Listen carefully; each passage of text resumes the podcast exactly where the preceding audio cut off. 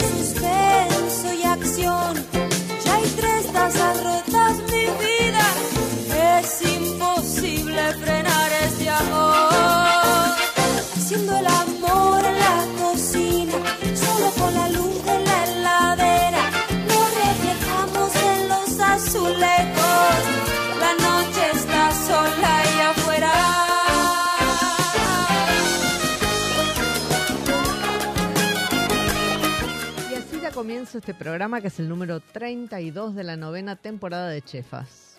Ya estamos prontos a cumplir 10 años, qué impresión, Dios. Bueno, así será, hemos crecido. Eh, en esta ocasión tenemos de, invitado, mm, bueno, a un, a un colega mío, periodista, este, que también eh, trabaja el tema gastronómico. Eh, primero lo voy a llamar como se llama y después les lo voy a presentar cómo se, cómo se, no- cómo se nombra él. Es Gustavo Blemi- Bleminchks. ¿Está bien así, Gustavo? Sí. Bien. Eh, que bueno, en, en sus, en sus textos él firma como Lolo Blem. Eh, ¿Qué tal? ¿Cómo te va? Eh, ¿Qué tal? ¿Cómo estás? Bien. Muchas gracias por el espacio, por la invitación. No, un Un honor. placer. Un placer, un placer. Este, y nada, tenía ganas de esta charla, así que ahora, ahora los oyentes se van a enterar por qué. Em, Claro. Bueno, eh, armaste un sello editorial eh, que está centrado en, en títulos gastronómicos, este, que se llama eh, Agua a la Boca. Eh, y bueno, yo, yo voy a adelantar algo. Esto fue como algo que nació en, en pandemia. Este, pero me gustaría que nos cuentes un poquito este, cómo, cómo surgió la idea de este sello. Surge eh, un poco por necesidad que, mm, que está vinculado, como decías recién, yo tengo como formación periodista, me, digamos, trabajé mucho como periodista cultural, Ujú. Y antes de cumplir 40 años, eh, mi, mi interés se abocó específicamente en la cocina. Ujú. Entonces empecé a estudiar cocina, digamos en este caso. Eh, así que estudié cocina ahí en Mausi Cebes y el, el- el- el derrotero de, de mis trabajos, de mi labor, me llevó a, a los fuegos, es decir, estaba trabajando eh, como cocinero exclusivamente cuando empezó la pandemia. Entonces, mi actividad donde estaba trabajando no, no, no pudo seguir, entonces me quedé a- a- así, adentro de casa, eh, tenía una pequeña empresa de catering, entonces que necesitaba que la gente se juntara para poder trabajar y no sucedió. Y tenía como una necesidad, si se quiere, o un deseo de escribir algún libro alguna vez y había un, un- un par de proyectos en los cajones de, como seguramente vos tendrás, como todo periodista tiene, como esa, esa ganita de, de- publicar algún libro alguna vez. Y empecé con, con- con dos ideas, uno que tuvo que ver más que nada con un- una serie de relatos vinculados a un dato que fui como eh, colectando, varios datos que fui colectando en función de, de cómo se creó un restaurante Y eso empezó como a generar varios relatos y por otro lado, cuando empecé a estudiar nunca conseguí fácilmente libros técnicos de cocina. Entonces, los libros técnicos siempre fueron... eh, Más de los institutos. Claro, más de los institutos, pero digo, cuando uno accede al instituto tiene posibilidades de conseguir Ujú. esta, eh, digamos, las guías, los Manuales, ¿no? manuales. Claro. El dato, el dato técnico, digamos, te llega, te llega eh, cuando estás estudiando. Pero, paralelamente, uno que quiere estudiar cocina, que no va a un instituto, no tenés, si no tenés por acceso académico, alguna información técnica. Hay, pero muy onerosos o... eh, Sí, digamos, los, los internacionales, digamos, los franceses como Ah. el Larousse y demás, ¿no? Que tenés Uh, técnica, tenés todos los nombres técnicos de las cosas y qué sé yo, pero bueno, son este, productos caros, digamos. Hay uno que está vinculado a Ariel Rodríguez Palacios, que es como el caballito de batalla que siempre vamos a buscar y demás. Entonces a mí me interesaba más que nada popularizar esa, ese- esa vertiente. Entonces Ujú. empecé escribiendo una guía, guía para cocinar, que de hecho se, se llamó después Guía Completa para Cocinar, que, es, que tiene todas las, las cuestiones técnicas que necesitas saber Ujú, para aprender a cocinar. Ujú. Y explicados, eh, digamos, bien simple, utensilio, técnica y, y práctica, y una recetita al final de esa, ujú. de esa técnica, digamos. Entonces, con ese es más, no tiene foto, es solo texto, bien, bien simple, Sí, y, y- y- y paralelamente empecé como a escribir esos dos libritos, ¿no? Breve historia de la cocina, que cuenta, eh, digamos, en 22 capítulos la historia de la, desde el primer restaurante hasta el bully, que es como el... que es como, que es como la historia de la, de la gastronomía, digamos, ¿no? Del, de, Claro, pero que, claro, que está vinculada al concepto de, de- Del- de juntarse en un lugar Exacto. para comer. ¿viste? La restauración, ¿no? La restauración. Y empieza con esa idea, con el, con el primer el primer capítulo cuenta cómo a alguien se le, se le ocurrió restaurar a sus amigos que venían del campo a laburar. Ujú. Y entonces armé esos dos libritos, un par de meses, digamos, porque fueron como, como trabajo eh, de vorágine, porque estaba como en mi casa con mi computadora haciendo nada más que eso. Y, y dije, bueno, lo- los ofrezco por, por ebook a ver qué onda. Era lo incipiente del ebook, Claro. de, de lo que después fue el ebook, ¿no? Igual eh, Sí. lo, lo hiciste en un momento donde la gente se volcó bastante a la cocina. Este, se volcó ¿no? a la cocina y eh, estaban como ávidos de, de información más allá del Claro. videito de, de- digamos, todos fuimos a buscar masa madre, ¿viste? Qué locura, ¿no? Era, era volver a las fuentes. Ahora conseguir un, un pan un pan de otra época es casi imposible. No, las madres nos persiguen. Bueno, y después se hizo mucho mito, eh, si se quiere, eh, pornográficamente, eh, Food porn, claro. pero digo, eh, eh, pornográficamente comercial. Digo, sí, Sí, claro.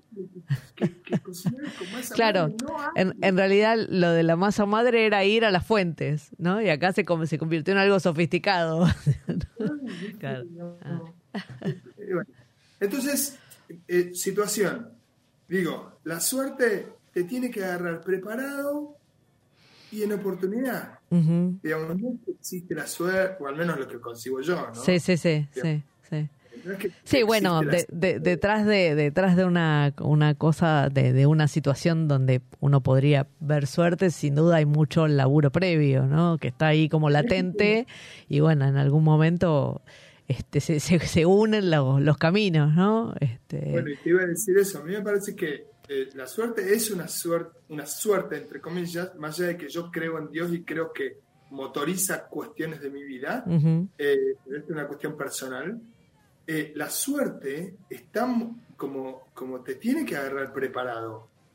Y esa suerte es el momento en, en el que estás preparado y te surge una oportunidad. ujú, ujú. Entonces aparece, de- te, te termino de Sí, idea. aparece una convocatoria de, de- de Cultura de Nación en el marco de la pandemia que dice, bueno, todas las editoriales pueden comprarle, eh, pueden venderle a las bibliotecas populares del país por, el, por, por medio del programa que siempre tienen en, en la Feria del Libro, que ese año no se hizo, Claro, y entonces yo tengo de formación gestor cultural también.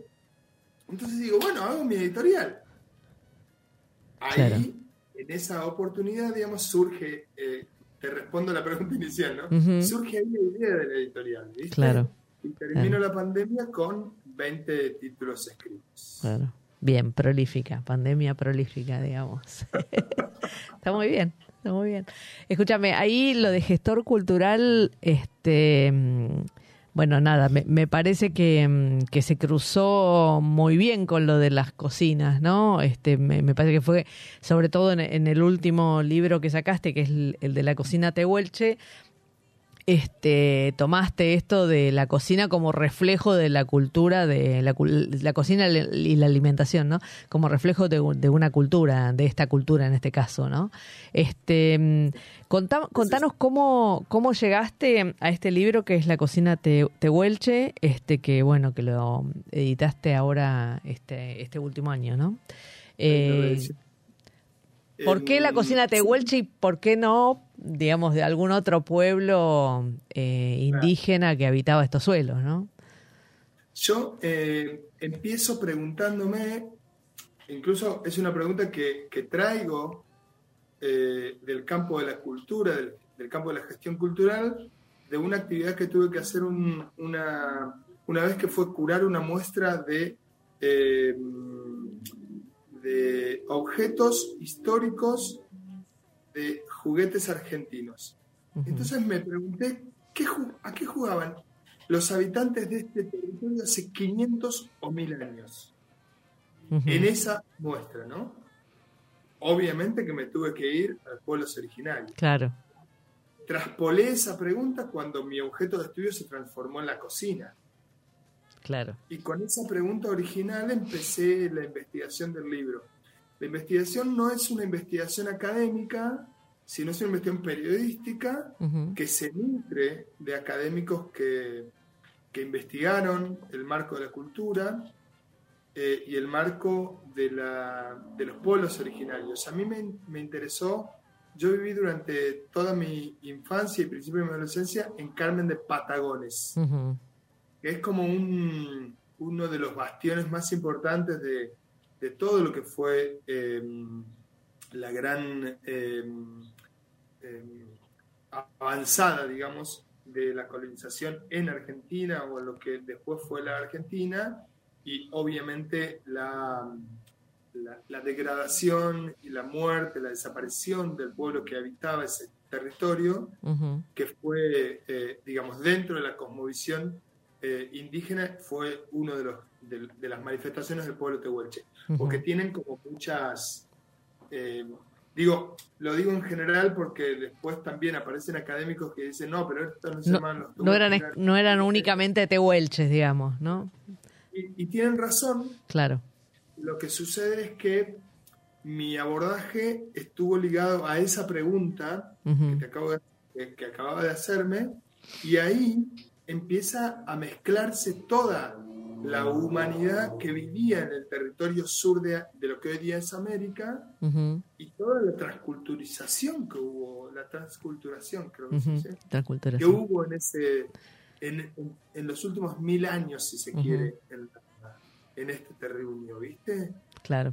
Bueno, de, perdóname, de hecho, este, esto de la transculturación que, que mencionás, este, digo, también está probado que hay mucha influencia de los incas en todo lo que es, digamos, el territorio, digo, de hecho en Mendoza con, con las acequias y demás, la- está la convicción de que esa, ese estilo, de- después tomó, adquirió las formas particulares de, de ese suelo este rocoso y de las poblaciones que había en el lugar que parece que sabían construir estos senderos de una manera este brillante, ¿no? Mejor que cualquier ingeniero, pero digo, ese ese aprendizaje venía de una cultura, de la cultura inca, ¿no? Que, que se sabe que llegó hasta estos suelos, así que Mira, valido lo que decís con un dato que está vinculado al recetario que aparece en el libro. El recetario que, con el que me encuentro originalmente es un recetario que hizo la provincia del Chubut, que se llama Aufum, que quiere decir comida en Mapudungun, y lo que hace es recopila una serie de entrevistas que le hacen a integrantes de comunidades mapuches tehuelches de toda la provincia. Un trabajo interesantísimo que por relato oral obtienen un montón de recetas. Recetas, procedimientos, datos de los productos y demás. El 90% del producto de esa receta, de ese recetario, es harina de trigo. ya, Y yo, digamos, en el Larus Capelú, en, en, en el Manuel Capelú, cuando estudié la, la secundaria, me decían que eran recolectores y cazadores, que Claro. no eran agricultores, los tehuelches, los mapuches incluso. Claro. Entonces ahí empecé como a, a escarbar un ratito más y claramente ahí aparece la transculturación, ¿no? Es decir, la llegada del Inca en todo lo que es lo que después conocemos con- como la araucanía chilena, Claro, que es claro. Eh, el, el comercio que existió precolombino, eh, y te estoy hablando de 600, 700, 800 años antes de la hora, Claro. eh, comerciando entre el Inca y el Mapuche, y el Mapuche y los pueblos que estaban coterráneos pasando la cordillera, digamos. Eh, digamos, en, en el sur, claramente los tehuelches, generaron esta idea de comercio y de poder obtener algún tipo de, de recurso. No por práctica, sino por obtenerlo de otro, de su Claro. vecino. Claro. Eh, entonces valida eso. Y también aparece, y acá hay mucha disputa académica, la cerámica en el pueblo tehuelche. Aparece de la misma manera, no por práctica, sino por, por comercialización, Claro, comercio, ¿no? claro. Por, por eso ahí mencionás este hallazgo este de, eh, de una vasija de, de barro, una olla, una olla de cerámica, Sí, la huetreló. ajá, que de tiene... hecho, se llama así por el lugar donde la encontraron, no porque ellos la llamaron huitreló, Ah, ¿no? ajá, ajá. Y de, de- decir que tiene entre 2.000 y 3.000 años. Este, La datación en carbono se la da a la pieza. ajá, Y, mm, y el marco de, de búsqueda académica, de hallazgo académico, está vinculado a un terrún, a un lugar, a un espacio, digamos, grande, que era un gran médano, es un gran médano que existe en un campo de Trenkelauken, en donde mm, se hallaron muchas quemazones, muchos residuos de alimentos, incluso de alimentos que no eran propios del espacio físico donde se encontraban, Sí, y muchos restos también eh, arqueológicos vinculados a la cerámica. ujú, Entre ellos esta pieza, que es una pieza, eh, digamos, es la pieza más eh, como importante o, o- o- o la más completa encontrada.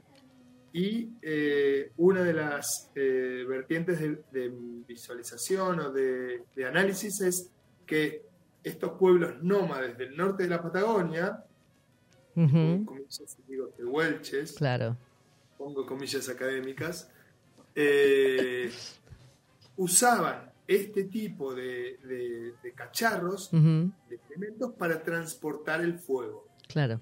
Por, por, por esta condición de nómades y bueno, por porque todavía este la dominación del, del fuego no estaba completa, digamos, ¿no? Había que Ese garan- terror. Claro, había que garantizarse la llamita eterna.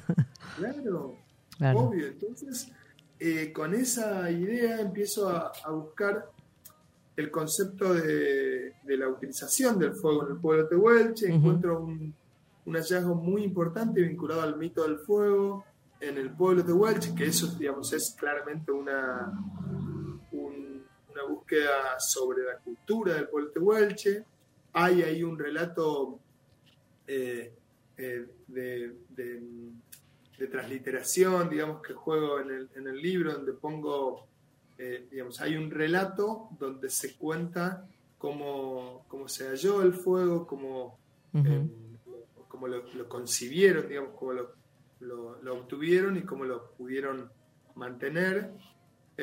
Y después hay también un relato mitológico sobre cómo todos los pueblos lo tienen, ¿no? Cómo Claro. cada uno obtiene, obtiene el fuego. Al menos este es uno de los, de los relatos, porque, digamos, por ejemplo, después de editar el libro apareció otro académico que me dice, pero, ¿sabes qué? También eh, eh, esta es la otra versión sobre el pueblo mapuche respecto del fuego y demás.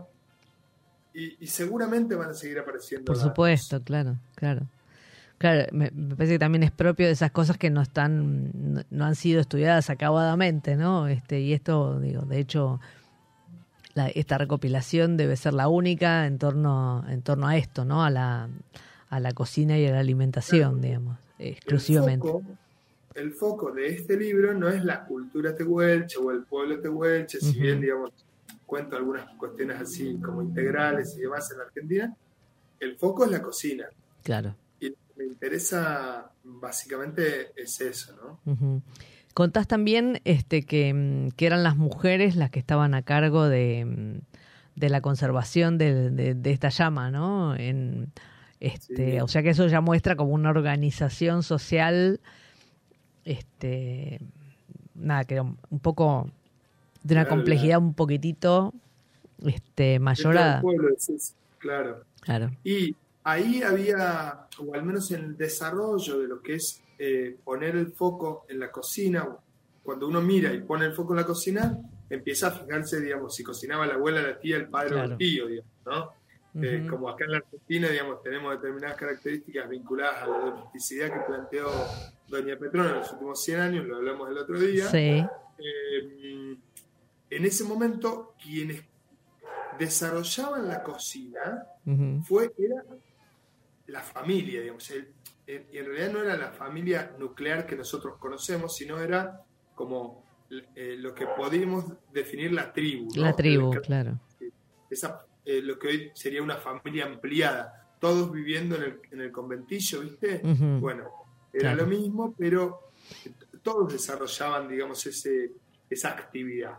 Ahora, quienes iban a proveer eran los, lo- los, varones en la, en la casa, eh, las mujeres en la recolección, y la realización era como la, la realización de la cocina, digamos, eh, era comunitaria Colaborativa, claro.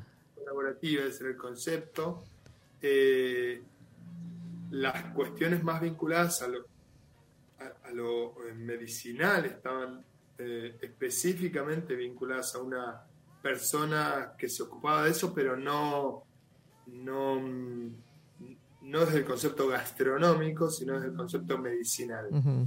Digo esto ¿por qué? porque hay muchas hierbas que nosotros catalogamos también ahí en el libro, Sí. y otras que están vinculadas a, a, a la cocina, pero que también la usaban para medicina. Les Claro. pongo un ejemplo. El aguaribay, que genera una semilla rosa, que hoy día se usa mucho en la comida gourmet, como Ujú. pimienta rosa, La falsa pimienta rosa, claro. o mole, Ujú. como le dice Martitegui, muy bien le dice Martitegui, es una, una semilla que seca se transforma en rosa. Ujú. Y esa pimienta no tiene, eh, digamos, aporte de sabor, tiene aporte de aroma. Claro. Es más, si uno la, la incorpora, por ejemplo, a un hervor, genera en el hervor un sabor eh, pas- a pasto, Claro. a yuyo, digamos. Una cosa herbal, claro.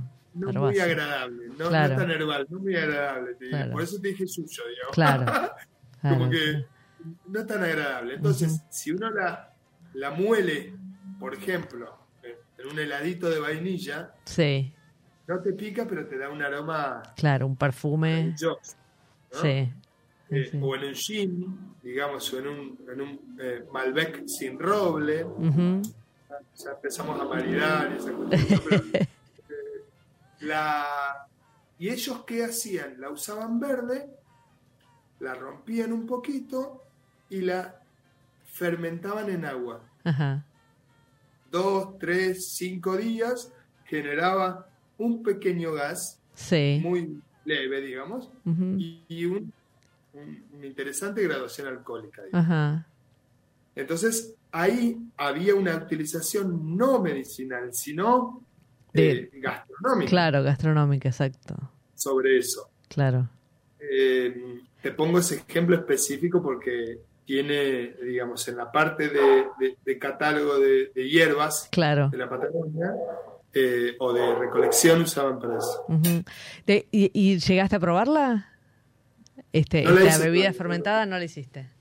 No, no, no. Mm. Es una, una mm, actividad que todavía no abordé. Está muy bien. Está en, la, está, Eh, está en la lista de pendientes. Ahí estamos programando, íbamos a programar en, en cocina abierta una, una degustación, pero no nos eh, cuadraron las fechas con FIT y cocina abierta para, para- por el tema de los cocineros. Eh, teníamos una reversión de- del charqui para poder meterlo en una empanada. Y digo, charqui es una, una, una, eh, una de las recetas, digamos, de la comida de Welchi. Y ahora estamos programando, yo vivo en Bahía Blanca. Estamos programando aquí en un, en un restaurante cerca de acá, que está a unos 100 kilómetros en la costa de, de Montehermoso, la posibilidad de armar un, un curanto Ah. eh, popular, que es también otra de las comidas tehuelches, así que Eso, ahora, ahora vamos a, vamos a hablar un poquitito de eso, de técnicas y demás, pero te propongo, Lolo, si me acompañás a una sección del programa y luego volvemos y seguimos conversando, dale. dale, buenísimo. Bueno. Bueno, esta semana en un producto y una provincia, este, vamos a hablar de una de un producto que es entre una fruta y un vegetal y se encuentra sobre todo en Tierra del Fuego y en el sur de Chile. Estamos hablando del ruibarbo, que a simple vista es una mezcla entre el apio y la selga. Tiene una penca así con un tono rosadito, este, muy, muy bonita. Es originaria del continente asiático, fueron los viajeros quienes lo incorporaron al territorio europeo a través de la ruta de la seda.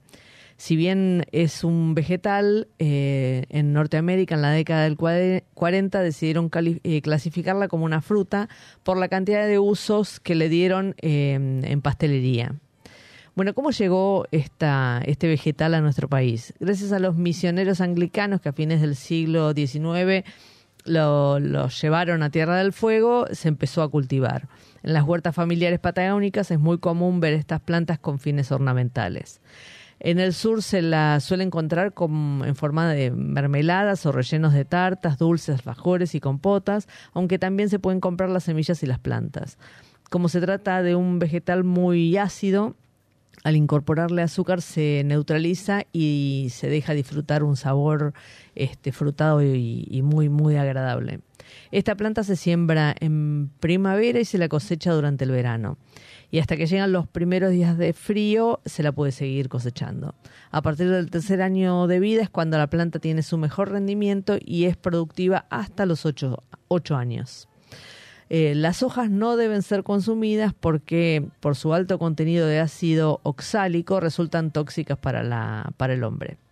¿La probaron? Bueno, dejen sus comentarios en nuestras redes sociales arroba Chefas Radio. Ahora sí vamos a un breve corte y seguimos conversando este, con nuestro invitado.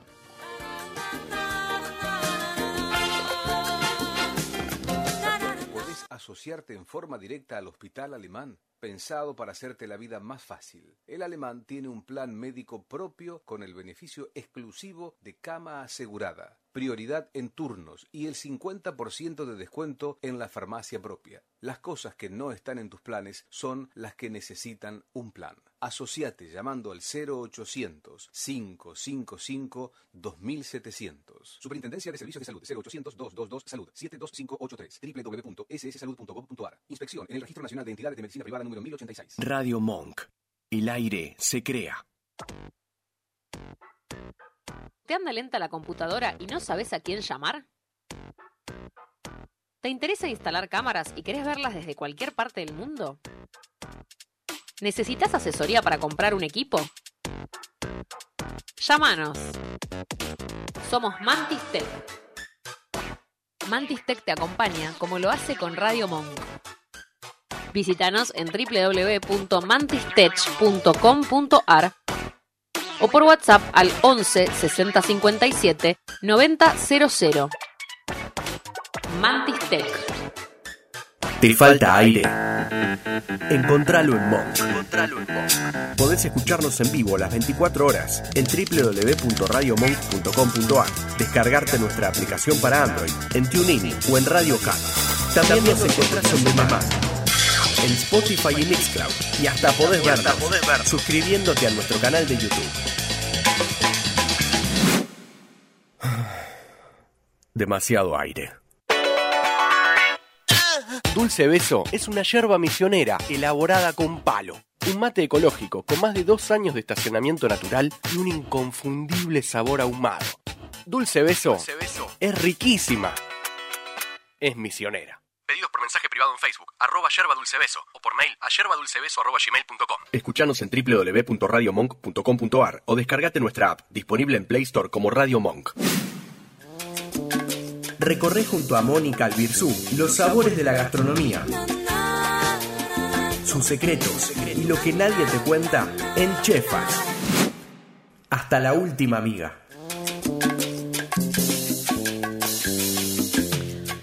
Esta semana en productos con denominación de origen vamos a hablar del gorgonzola. Es uno de los quesos azules más famosos del mundo.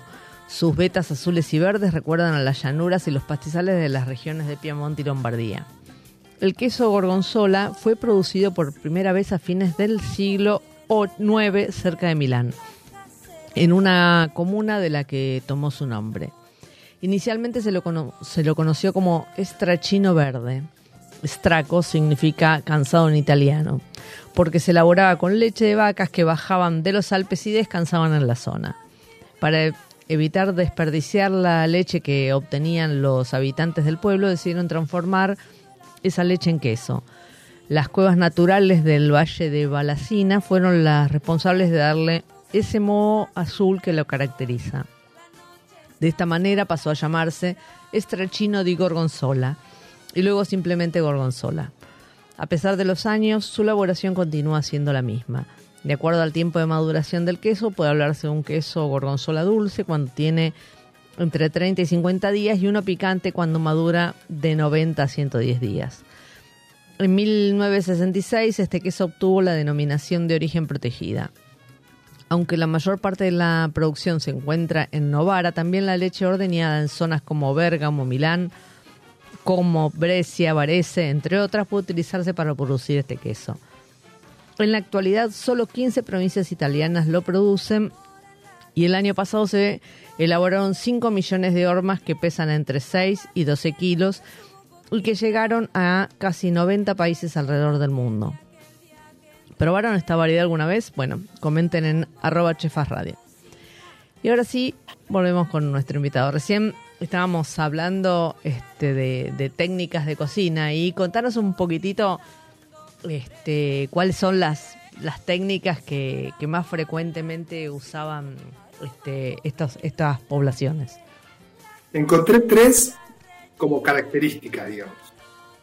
Una que el, el- lo que les conté recién, digamos, la, la fermentación, la usaban en, en varias eh, preparaciones, eh, pero básicamente vinculadas a algún fruto o semilla que, digamos, todos los frutos, frutas y semillas tienen una extrema riqueza de levaduras en todas sus cáscaras. Los cereales también. Entonces, con una incorporación de, volviendo a la masa madre, ¿no? Con Sí. una incorporación de agua, bueno, empieza el fermento, ¿no? Eh, y ahí ese es el, el- el- el génesis de toda cerveza. digamos. Claro, exacto. Y vino, Así que, claro, el vino también. claro. Entonces, Escúchame, ¿y lo hacían con la eh, intención de obtener una bebida? Sí, Sí. No, no para Sí, hacer sí. otras preparaciones, digamos, sino para bebidas. no, lo único, al menos lo que encontré yo, digamos, no, Eh, no- no sé si, eh, digamos, eh, utilizaban, por ejemplo, eso para, eh, no sé, para, para algún otro tipo de, de preparaciones, o Ujú. para- digamos, no había forma de, de que tuvieran algún, eh, algún utensilio para contener líquido que Claro. les sirviera para cocinar. Entonces, eh, por eso no hay, no, no, no- entiendo yo que por eso no encontré técnicas vinculadas, por ejemplo, a, a- a herbores o, incluso a braseados, Claro. eh, porque no, si bien ah, La, bueno, co- la cocina de la cocina de olla llega mucho después, digamos. a, a e- digamos, a ellos sí, incluso llega por otro, creo que mucho, mucho después llega a la Argentina, digamos, Claro. porque eh, incluso la, la- las técnicas de cocina de, de- del norte, de, de los incas, por ejemplo, están más vinculadas a lo que podemos conocer de lo histórico de los mayas y aztecas que de Claro. los actuales eh, eh, las actuales técnicas de cocina. Porque, por ejemplo, la piedra, eh, el mortero, Ujú. La, la- la cocción en, barbaco, en barbacoa, en, en- en rescoldo, Sí, son como la- las, las técnicas que hoy día podemos reconocer de los Claro. pueblos eh, andinos o de los pueblos originarios. Bueno, los tehuelches tenían eso, claro. el rescoldo, por ejemplo, que es la segunda técnica que te iba a contar. Sí, El rescoldo es cualquier cosa puesta arriba de una de la brasa o de la llama, sin parrilla, sin, sin asador, sin ningún implemento. Entonces, arriba de la brasa o arriba del fuego, eh, esa, esa técnica se llama rescoldo. Entonces, el rescoldo. claro. Cualquier cosa, básicamente animales, eh, lo cocinaban al rescoldo, ¿no? Ujú. Ahí, ahí contás esta, esta técnica este de, creo que con un con guanaco. Sí, ahí está. decir, contanos contanos tercera. eso que me pareció interesante. Eh, eh, hay hay una, una tercera mm, técnica que es cocinar, digamos. Lo que sí tenían era un animal para poder ponerle cosas adentro. ¿no? Claro, Entonces, era el ejemplo, recipiente, o sea, Claro. a- era el recipiente y aportaba el, el contenido además, ¿no? No solo era el recipiente. Comías. Claro. Es como el, como el heladito, ¿viste? Cuando te comías el heladito, el vasito de helado. Claro, te exacto. en la heladería. Entonces, en este caso lo que hacen es el guanaco, después de cazarlo y limpiarlo adentro, adentro del mismo, donde estaba, digamos, eh, Las la vísceras, las sí, ah, claro. todo eso sale y entran otros, otras partes de otros animales o el mismo animal, incluso eh, algunos tipos de vegetales que están más vinculados al, a- al- como a condimentar o, o a aportarle algo de sabor sin, sin que comprendamos lo que hoy día es sazonar. Claro, claro, Era otra cosa. ¿se claro. ¿Entiende? Sí, Hay que pensarlo de, eh, de esa manera, digamos, la incorporación de otras, de Claro. hierbas, de, de- Sí. de- de plantitas, de, de algún tipo de fruto o algún Vos, tipo de... vos sabés que hace, Sí. hace mm, un tiempo entrevisté a mm, este, Sonia Montesino, que es una socióloga chilena, que estudió, que estudia las cocinas, digamos, este, mucho, y lo que dice que mm, el, el condimento este, de, este, que se solía utilizar era la ceniza. Entonces, dependiendo de la, me imagino yo, que de la ceniza de qué árboles uses, bueno, como, como pasa ahora, ¿no? Este, eh, humano. es lo que te, que te aporta un sabor determinado, pero era como el, el condimento era la ceniza, ¿no? Este, que también fue... que sobre la base de, del, del condimento que, que llega de los mapuches, que es el merquén, eh, ellos lo que lo que aportan, digamos, al, a, la, a la gastronomía, en función de lo que decís vos, del- el, eh, el merquén se hace eh, con un, un ají específico, que se llama cachupara, Sí, que se da muy bien en el sur de Chile y obviamente en el sur de Argentina también. Y eh, a veces se le agrega comino y se le agrega o se le deja la ceniza donde se cocina al rescoldo. donde se lo ahuma, porque es ahumado también, te da ¿no? Sabor ahumado Claro. y te da el ahumado, digamos, el, el aroma ahumado que implica todo alimento que pasó por, por la brasa. Pero esa, esa técnica es incluso la del rescoldo. Claro, La técnica es la del rescoldo. Eh, y obviamente la incorporación de esas cenizas tal vez tengan que ver con esto que decís vos, que decía Sonia, Montesino, respecto a sí. condimentación.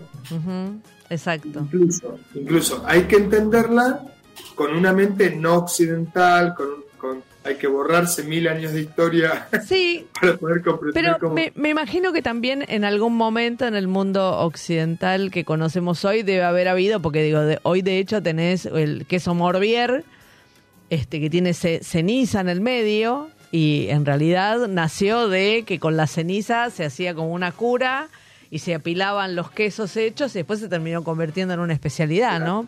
Así que seguramente la ceniza fue algo que se usó en toda la especie humana para conservar. Este, Claro.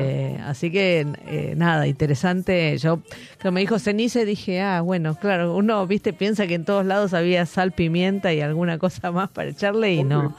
Este, fueron Bueno, y otro, eh, la técnica, la tercera técnica que te iba a contar Sí. respecto del guanaco, que se, que se vincula también con el rescoldo y esta, mm, esta técnica de, de- de cocinar el animal vi, entero, no, perdón, vivo, Sí. entero, era eh, porque era con cuero, eh, digamos, el, el animal, el, Sí. el guanaco, con cuero limpio, pero con, con cosas adentro de la, Ujú. donde estaban las vísceras, ¿no? entre las costillas. Y eso eh, en, en- en formato de curanto, es decir, adentro de un pozo donde antes hubo fuego y arriba también iba a haber fuego. Esa práctica no es que, tipo, bueno, el lunes comemos curanto, entonces ponían el menú. Estaba vinculada a alguna, a algunas cuestiones más, más que, que, que tenían que ver con algo, no sé si celebración, pero sí con una alimentación más, más eh, de, de más cantidad de personas. Más festiva tal vez. No sé Claro, si más festivo de, de celebración, pero sí la cantidad. ¿Por qué Ah. digo la cantidad? voluminosa, claro. no comían ni cocinaban más de lo que iban a comer, claro. no comían más de lo que necesitaban, no había tipo, bueno, guardamos esta sobra y lo comemos mañana, o el guisito del, del otro día, ¿viste? Es más Claro, la rico ropa siempre. vieja, claro. No, porque culturalmente eh, eh, eh, era un espacio, digamos, de, de solamente comer lo, lo necesario y también preparar y usar lo que uno iba, iba a comer. Claro. Y la, la técnica también del curado en sal y al sol es también otra de, la- de las técnicas de los tehuelches que están vinculadas. Hoy, hoy día conocemos el charqui como, Claro. incluso como un, una- un alimento gourmet, ¿no? De Sí. muchos pueblos originarios de, del sur de América. Claro, claro. Este, bueno, ahí, ahí este, tenés como varias técnicas de cocina, algunas que han llegado a estos tiempos y pensaba en, en este animal este entero cocinado al rescoldo, que pareciera que es la, la base del asado con cuero, ¿no? Este, Obvio. Obvio. sí, Para mí sí. claro. No, bueno, es que no, no- claro. digo, me imagino que no, no, no solo en, en este país se hace asado con cuero, digo, debe haber otros lugares donde se lo hace, por supuesto, pero esta tradición del, del fuego y del animal grande, este, cocido de esa manera, este, cuando, cuando Sí, leí mira, lo del no. Dos datos de eso. ¿Comiste Sí. alguna vez vos asado con cuero? Sí. Sí, Viste que la carne de vaca es como carne hervida. Bueno, claro, claro, porque los jugos, Ahora, ¿qué, qué pasa con el guanaco? El guanaco no tiene grasa Esa intermuscular. grasa. Ah, Entonces era ideal cocinarlo así. claro, ¿Por qué? Porque la vaca sí la tiene, entonces le Claro. da mucho sabor, le aporta mucho, mucha, digamos, le, le- le aporta la posibilidad de que se cocine en su propio jugo, en su propia grasa y pero es demás. demasiado al- jugo, claro, Ahora, el guanaco es muy, mucho más fibroso, claro, casi cero de grasa tiene, es muy, eh, eh, digamos, muy útil cocinarlo de esta manera. claro. ¿Por qué? Porque Claro, es muy, esos es eficiente, muy eficiente. está. claro, claro. Cocinarlo de esta manera. Eh, y aparte, lo que implica después, lo conocimos con la, la lectura de, de Michael Pollan en Cocinar, ¿no? Sí. Digamos, el abordaje de lo que implica de, de, eh, cos- com- empezar a comer carne cocida y, y pasar a comer carne cocida después de haber comido carne cruda, es un, un avance extraordinario, digamos, para la alimentación, Claro. para para Sí, la- y, y más para, para estos pueblos nómades este, que se alimentaban de lo que lograban cazar, digamos, no, no, no tenían sistemas de cultivo, o sea que era fundamental, ¿no? Poder pasarlo por fuego para, para aprovechar este, Claro, todo por fuego, esto, ¿no? por sal- Por fuego o por sal y, y- Bueno, y aire, sol, claro. digamos, Claro. que eran como los dos, los dos, eh, las dos características más, más importantes dentro de, la, de las técnicas de cocción. Y claramente el, el- la mm, característica más importante de su cotidianeidad tenía que ver con buscar alimentos. Claro. Es decir, nosotros tenemos, por ejemplo, hoy día el concepto que decíamos recién, el, occidental trabaja ocho horas para qué? Para digamos, conseguir eh, sustento para comprar alimentos y otras cosas. Bueno, la idea básica de los tehuelches era eso, empezar a, a transitar, a desandar esos caminos para poder conseguir alimentos. Totalmente. Eh, bueno, hab- hablamos de, de la cocina tehuelche que, este, que además tiene un reconocimiento, ¿no? Y una Este, cucaracha con- hermosa. contanos ahí un poquitito eso. Ya. La primera edición de este libro sale en, en 2021 Ujú, con, eh, con dos datos menos de los que eh, están ahora en, el- en la cocina de Tehuelche. ¿Por qué? Porque no estaba la historia del fuego, esto que te conté yo, y no estaba el dato de eh, la Huitreló, Sí. que fueron datos posteriores a, a la, eh, a la primera edición. Entonces, eh, presentamos la, el libro el año pasado en, la, en, el, en, el, con- en el llamado concurso. Presentamos Sí. tres libros. Eh, uno es Sazón, otro es eh, eh, Breve Historia de la Cocina y otro es La Cocina Tehuelche y fuimos preseleccionados dentro de la categoría libros de cocina indígena entre 17 países de todo el mundo, único de Argentina, y eh, dentro de eso este año llegó la, la- el reconocimiento de que entre, digamos, la, premiación se reconocen, en la premiación se reconocen los primeros cinco puestos Ajá. Ah, de la selección, de la preselección. Y nosotros tuvimos el tercer puesto dentro de, de los eh, de los libros de la categoría de cocina indígena. claro, claro. Espectacular. El, el premio es interesante porque del mismo modo que nosotros nos ocupamos exclusivamente de la cocina, ellos se ocupan de premiar libros de cocina Ajá. en todo el mundo. Claro, Eh, así que es interesante por ese marco. claro, por porque ese entras a, entras a un universo donde hay un montón de contenido de todo el mundo este, vinculado con la. Claro, No es que competís con una, un, un libro de poesía. claro. Eh, eso es interesante, ¿viste? Sí, totalmente, totalmente. Contanos do- dos, nos quedan un par de minutitos. Contanos un par de títulos más de, del sello. Este, Mirá, la, la editorial que se llama Agua a la Boca, un nombre sugerente porque viene de eh, mi proyecto de catering que se llama se llamaba Se te hace agua la boca. Eh, y que, que obviamente tiene que ver con la cuando se referencia de la activan las papilas, claro. Claro. Eh, tiene hoy día 20 títulos. Hay, digamos, uno específico que, que es como una, eh, una recopilación de varios técnicos. Porque cuando empezamos a hacer varios técnicos, digamos, nos ocupamos de la cerveza, de la panadería, de la pastelería, de la técnica de cocina. Ujú. Hicimos uno de, de cómo cocinar en un horno de barro, digamos, como cuestiones así Sí. bien específicas, técnicas, ¿viste?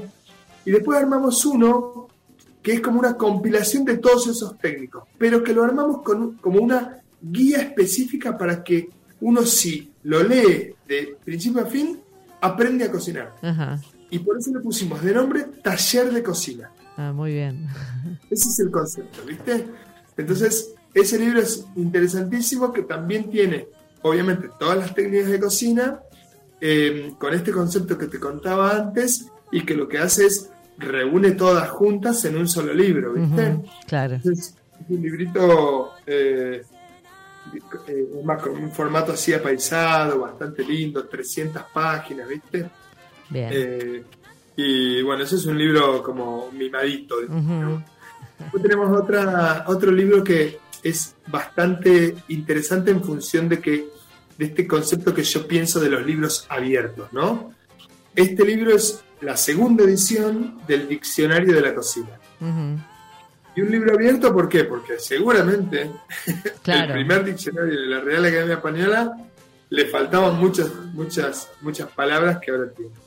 Y seguramente a nuestro diccionario le van a faltar. Hoy día el primer diccionario salió con 120 páginas, Ajá. eh, realmente, y este otro libro tiene casi 250 páginas Ah, eh, wow. donde tiene muchísimos más términos. Y digo, es un libro abierto en el sentido de que nosotros intentamos generar cada dos o tres años una, una nueva edición Claro. del libro del Diccionario de la Cocina. Todavía, todavía no entramos a los regionalismos, Claro, claro, con lo cual falta muchísimo. un montón de laburo. Y bueno, eso es eh, interesante también en ese sentido.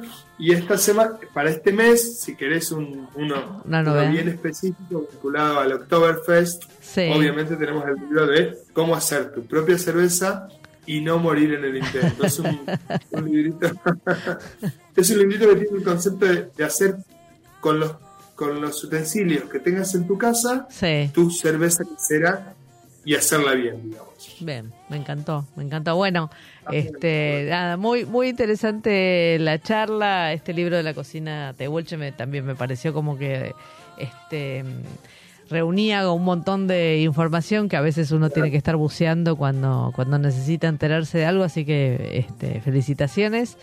Y mm, bueno, muchas gracias por, por aceptar la invitación, este, Lolo. Eh, gracias y mm, nada, un placer. Nada, la verdad, un honor. Bueno, te lo dije la otra vez. eh, eh, soy medio fan, digamos, de Chefas en ese sentido, así que está, eh, para mí es un, un honor estar acá, dispuesto a lo que necesiten cuando, cuando quieran y muchísimas gracias por, por el espacio, seguramente lo voy a decir al aire. ¿eh? Obviamente, nosotros lo vamos a hacer, así que compartir.